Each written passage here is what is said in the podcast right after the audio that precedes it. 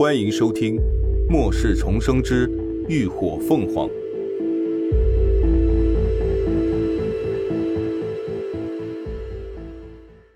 第二百八十集忠告。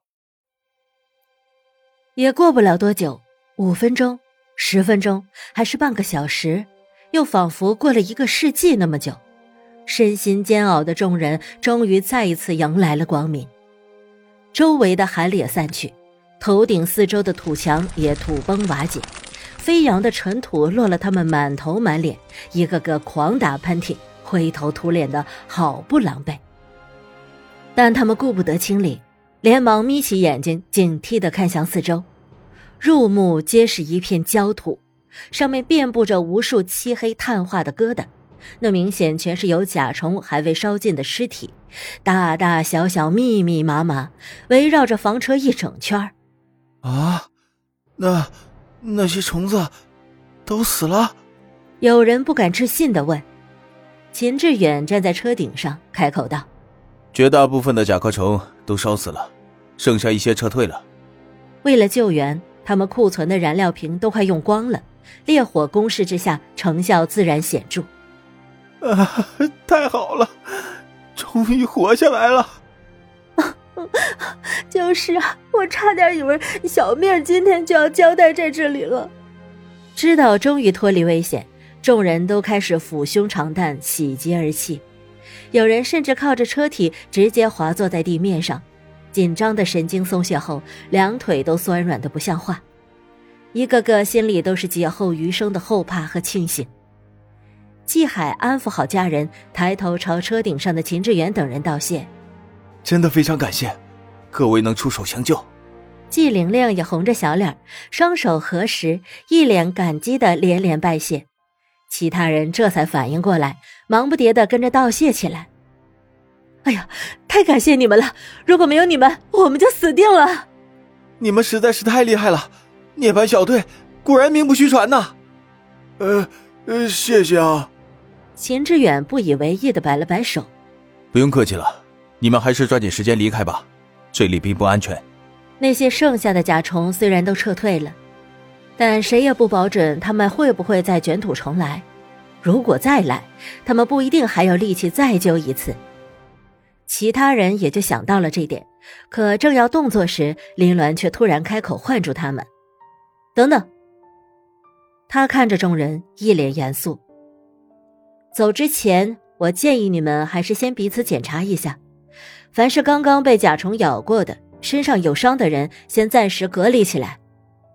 众人听着不解，都是在外面行走惯的人，谁都知道隔离意味着什么，不由得有人问道：“你们什么意思啊？为什么好好的要隔离？”就是那些甲虫只是变异了，又不是尸化了，被咬伤了也没什么大不了的吧？季海也疑惑：“林小姐。”能不能麻烦解释一下，这么做的原因到底是什么？林鸾直言相告：那些甲虫是一种变异寄生虫，最喜欢寄生在活体内产卵繁殖。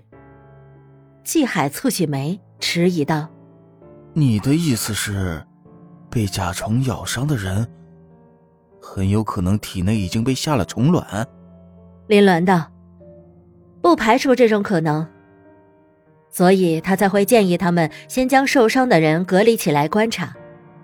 众人的脸色一下子都不好了，尤其是那些被甲虫咬过的人，脸色更是惨白的可怕。这时季海又问：“啊，那具体怎么才能知道有没有被下虫卵？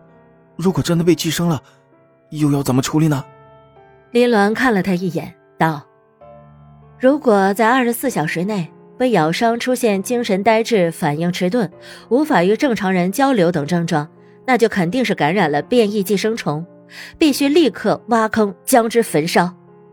哎，在人没死的情况下，就直接焚烧吗？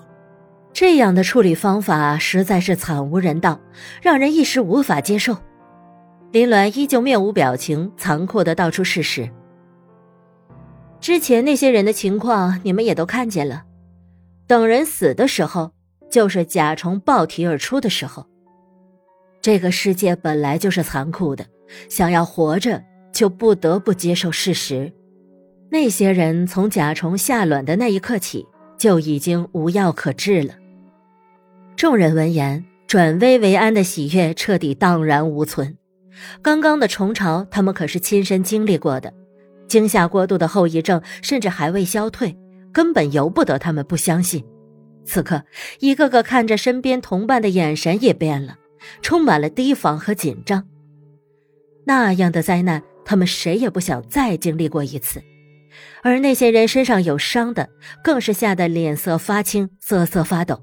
他们怎么也没有想到，自己刚刚死里逃生，就又身陷险境。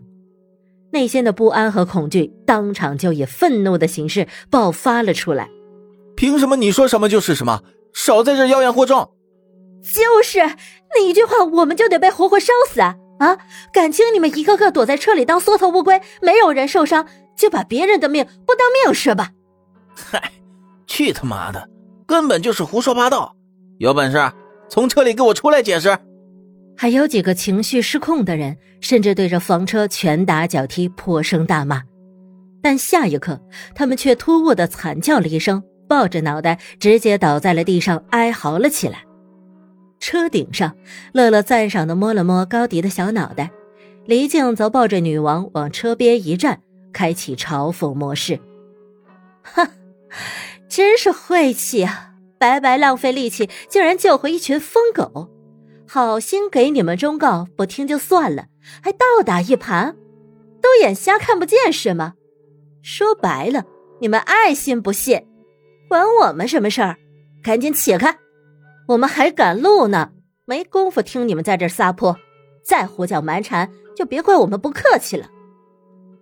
对方被骂得灰头土脸。这才想起彼此的实力差距来，就算心里有再多的怨愤，此刻也敢怒不敢言了，只得悻悻地走开。秦之远启动了房车，准备上路。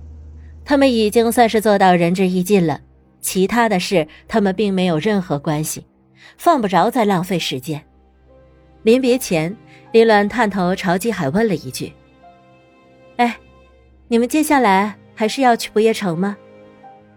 他对季海一家的印象挺好，如果他们改变主意，准备重回辉煌基地的话，倒是可以考虑将他们一家招入队伍。但季海显然已经主意已定，沉吟了一瞬，便道：“啊，对，我们要继续去不夜城。以后的路只会越来越难走，但机会却不等人，他们还是想去试试。”林鸾也不强求。转而建议道：“嗯，那你们可以考虑直接从五幺三国道走，到临县补给，再改道走五幺幺国道去不夜城。我们就是这么过来的，一路上还算安全。”“好的，非常感谢。”季海感激道。